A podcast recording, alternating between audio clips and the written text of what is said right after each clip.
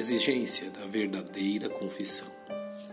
Em 1 João, capítulo 1, verso 9, lemos: Se confessarmos os nossos pecados, ele é fiel e justo para nos perdoar os pecados e nos purificar de toda injustiça. O ensino geral deste verso é claro. O pecado interrompe a comunhão entre o crente e Deus. A confissão é o instrumento para a purificação e restauração desta comunhão. Infelizmente, muito deste precioso ensino tem sido desprezado pela ignorância voluntária da importância da cláusula condicional C logo no início deste verso.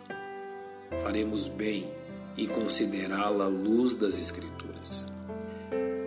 Primeiramente, é bom que entendamos que as promessas de Deus ocupam duas classes distintas. Comecemos pelas suas promessas incondicionais, onde Deus se coloca como o único garantidor daquilo que prometeu fazer, tal como fez com Abrão ao chamar-lhe para sua jornada de fé. A única condição foi cumprida pelo patriarca logo em sua arrancada. Sai-te da tua terra da tua parentela e da casa de teu pai, para a terra que eu te mostrarei. A partir deste ponto, terra e descendência seriam dadas a ele, independente da condição dele ou de seus descendentes, pois a promessa fora feita de forma incondicional e graciosa. Porém, outro tanto devemos entender no que diz respeito às promessas condicionais de Deus tal como encontramos no capítulo 4 da carta aos Filipenses, onde a promessa a respeito da paz de Deus somente será provada se a condição do verso anterior for cumprida. As vossas petições sejam em tudo conhecidas diante de Deus pela oração e súplica com ações de graça. Claramente, há uma condição para que a bênção prometida nos seja dada a isto chamamos de promessas condicionais.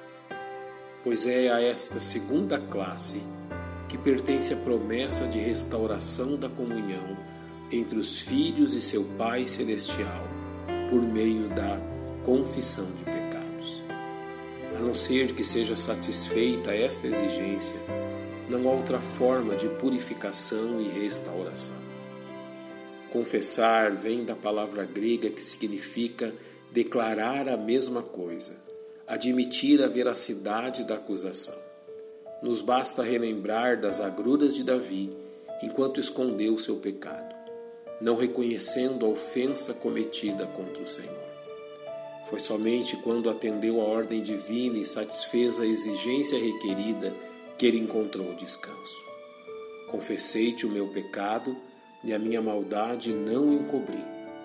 Dizia eu: confessarei ao Senhor as minhas transgressões. Quão vã é a expectativa humana que Deus aliviará o fardo de pecado de suas costas, enquanto se negam a cumprir a mesma exigência. Infantilmente pensam que em algum momento Deus se esquecerá das falhas que lhe ofenderam, ou se cansará de esperar que se arrependam e lhes dará guarida e descanso sem confissão. É questão de ordem repetir a fala do sábio. Aquele que encobre as suas transgressões nunca prosperará. Nunca é uma sentença definitiva, podendo ser dissipada somente por uma ação, se confessarmos os nossos pecados. Por fim, nos cabe uma justa averiguação não é confissão de pecados, aquela que trata de fatos abstratos e que não sejam específicos. Ao confessar seu pecado, Davi os tratou de forma concreta, porque eu conheço as minhas transgressões e o meu pecado está sempre diante de mim. Confissões que citam multidões de pecados sem tratá-los pelo nome são tão inócuas em sua eficácia como o próprio ato de encobrir suas falhas, pois não são acompanhadas pela percepção e reconhecimento de pecados concretos.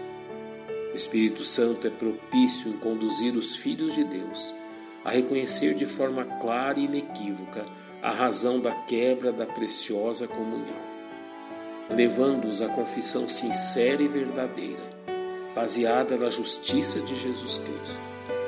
Faremos bem em atentar para esta preciosa verdade. Nosso Deus e nosso Pai, te louvamos pelo perdão concedido em Jesus Cristo. E no nome dele oramos. Amém. Que Deus o abençoe. Um bom dia.